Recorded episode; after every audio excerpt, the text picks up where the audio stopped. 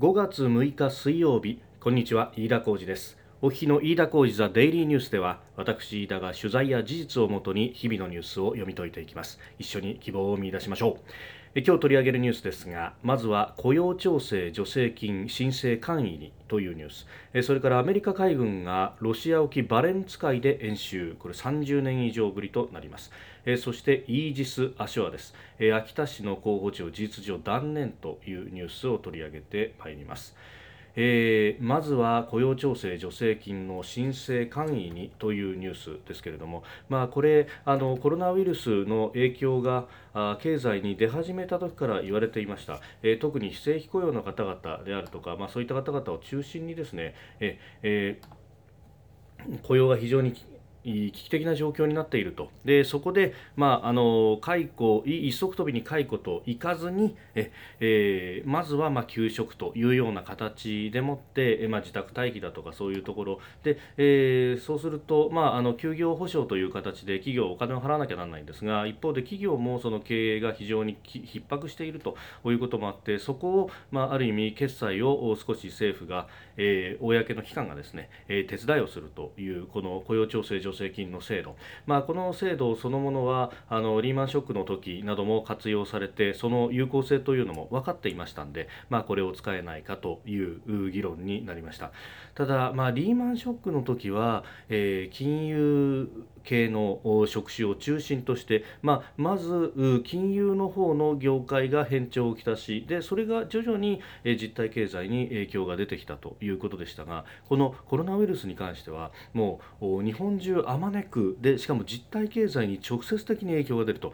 それはそうですよね人が外に出なくなって、えー、経済活動が止まってしまうということですから当然ながら実体経済から影響が出てきてしまうと。で、えそこの部分を支えるということになるとあのリーマンショックの時とは比べ物にならないほどの数の企業であるとか、え、数の助けが必要な人が出てくると。いうことですんで、まあ、その辺をですね考えるとかなりこれ申請を簡素にしておかないとですね、えー、どこかで目詰まりを起こしてしまうということになります。であのー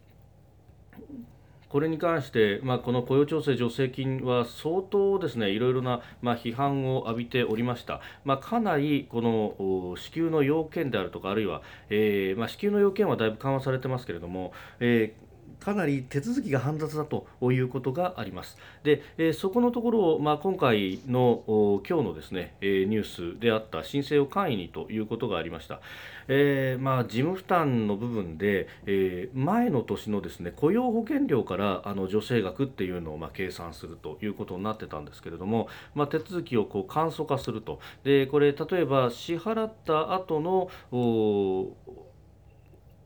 まあ、こういう助成金というかあの休業手当、えー、そのものがいくらだというようなところからの計算も認めるであるとか、まあ、あの源泉所得税の納付書などで、えー、代用するということをこう認めていくということだそうであります。まあ、今までの計算というかいかに面倒くさかったかというところなんですけれども、まあ、あのまずですね、えー、この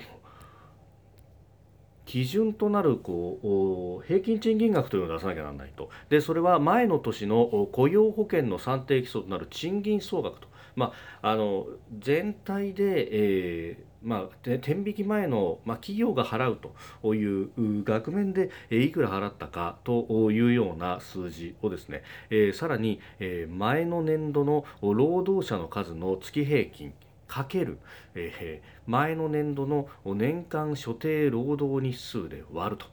で、えこれで1日あたり、えどのぐらいの額平均で払ったかっていうのをまず出すということがあります。で、えそこ平均賃金額が出たところでそこからですね、まあ、休業手当の支払い率をかけて基準の賃金額を出すとこれあの労働基準法では、え休業手当っていうのは、えまあ、月々にまあ所定で払っている額の、まあ、6割、えまあ、額面の額ですけれどもその6割を払えばいいというふうに、まあ、6, 6割以上を払ってくださいねというふうになっています。まあ、そうすると、まあ、大体の企業はま6割、えー、というのが一つの目安にして、えー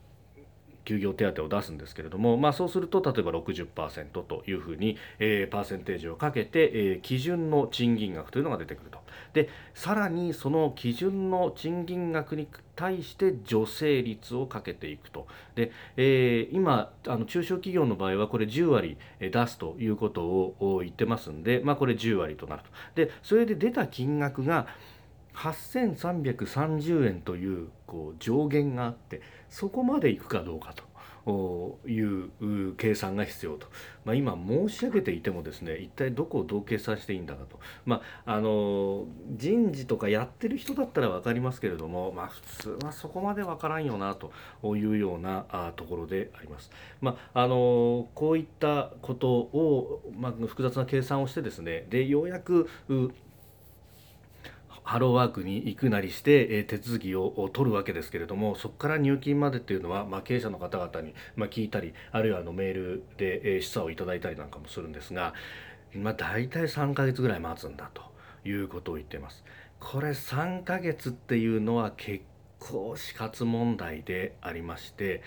あのまあ、企業のですねキャッシュフローをどのぐらい、えー、持つのかっていうのは飲食業でだいたい1.2ヶ月。で宿泊業なんかでも2ヶ月ちょっとと。特に中小企業に関してはですね、えー、平均で言われております。もうすでにコロナウイルスの影響というのが出始めてから、まあ、ここでも何度も申し上げてますけれども1ヶ月以上は優に立ってます。あの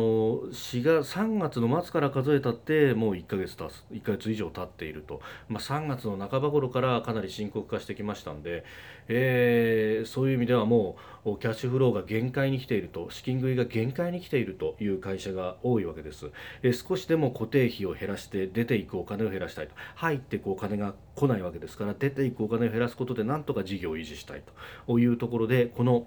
えー雇用について、まあ、こ賃金ですよね。これが、え、企業にとっての大きな人件費固定費になるわけです。そしてもう一つが家賃などの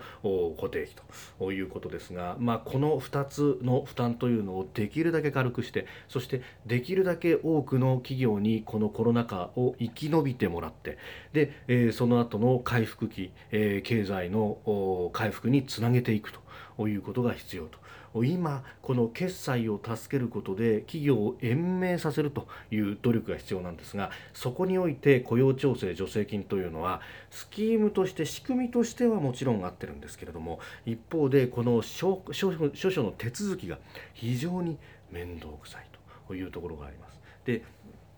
まあこれあの政治の力でというのもあるんですがあのいかんせんですね厚生労働省というこう立て付けが非常に構えが大きすぎてなかなかですねあの細部まで行き届かないという指摘もあります。まあ、これはこのコロナウイルス化ができる出る前にですねあの小泉進次郎さん、えー、当時衆議院議員今環境大臣ですけれどもあのしきりに言っていたことで、まあ、厚生省と労働省が合わさったこの厚生労働省で、えー、厚生省の方は例えば保健所だとかそういった、えー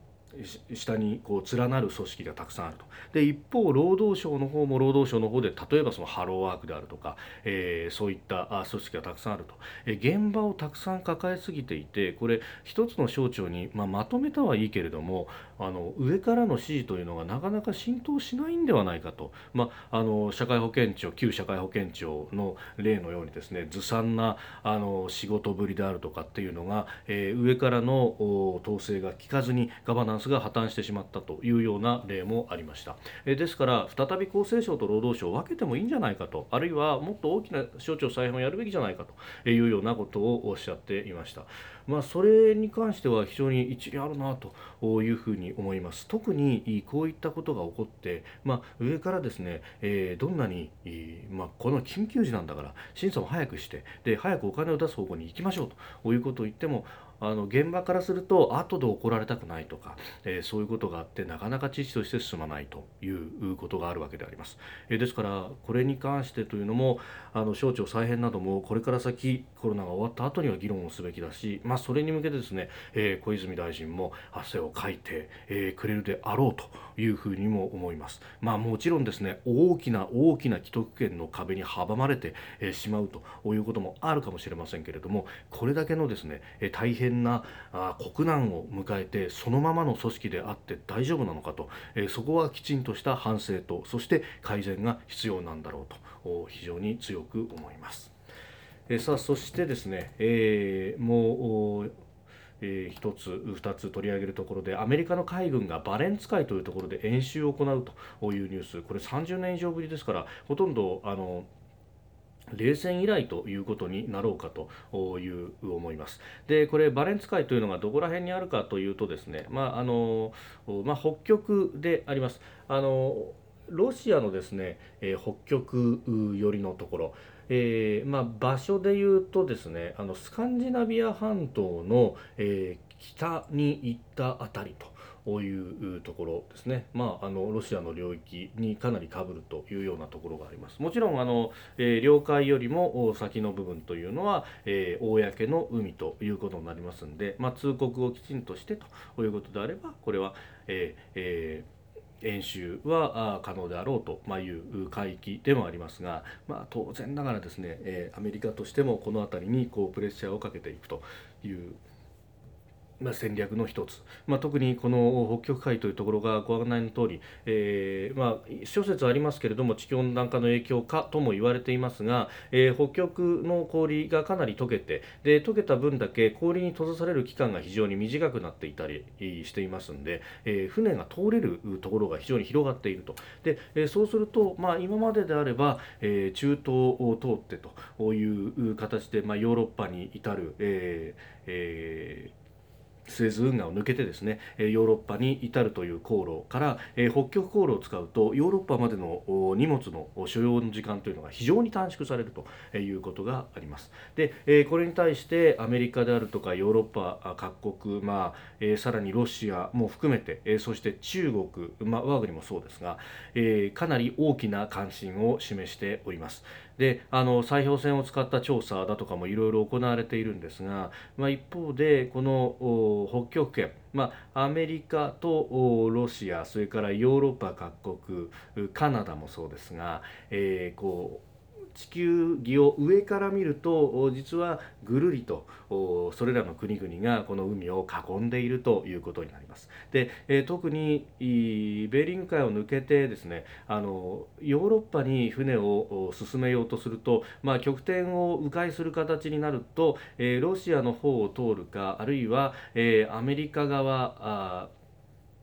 アラスカから、えー、カナダの方を通るかとなりますが、えー、アメリカ、カナダの方からのルートだと少し時間がかかってしまうとやっぱりここは、えー、ロシア側を通るというのが一番、えー、早いということにもなります。ただここはあの当然ロシアああいったった国、えー、軍事優先の国でもありますから、えー、逐一監視をされますし、えー、何かあった時には、まあ、ロシアの海上警備船などが出てきてさまざまな、まあえー、彼らにとっては法執行というふうに言うかもしれませんがそれが、えー、国際法上どうかと、まあ、あビジネスをする上ではリスクとなるというようなことにもなる。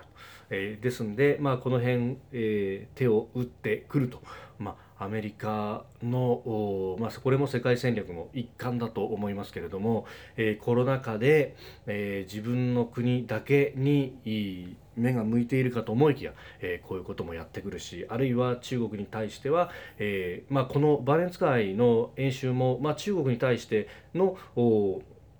デモンストレーションという意味ももちろんあると思います。えそれに加えて、えー、中国はあ南シナ海や東シナ海に出てくるそれに対してアメリカは高校の自由作戦という形で、えー、自分たちの主張というのをきちんと行動で示しているということがございます。え、他方では日本はどうかということを考えますと、えこれ逆の方のニュースが出てきているというのが今日の読売新聞が一面の肩で伝えていましたがイージス・アショア、えー秋田市の候補地荒谷演習場ですがこれを事実上断念というニュースが入ってまいりました。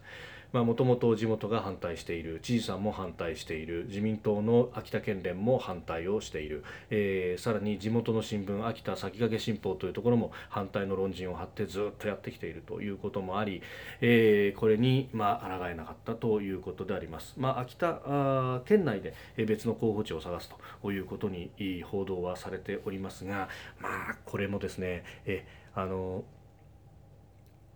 周辺国に対してどういったメッセージになるのかというのは非常に懸念するところであります。もともと2025年にこのミサイル防衛が、えー、稼働するということが言われていましたけれどもこれでそれがさらに伸びてしまうということになります。でこれについてはですねあの確かにいろんな批判もあって例えば、えー、ミサイルを何発も何十発も同じところに飛ばしてくると。これ飽和攻撃と言いますけれども、えー、飽和攻撃をされたらこのイージス・アショアがあったところでダメじゃないかと。突破されてしまうんだから、えー、意味がないというような指摘もございます。でもあのイージス・アショアがですねなかったらじゃあその飽和攻撃がなくなるのかということです。何も飽和攻撃をしなくても、え、弾道ミサイルを撃てば日本は丸裸だということであるとますますそれを使いたいという誘惑に駆られてしまうわけです。これあのイージス・アショアがあることで、え、相手にコストを負担させる。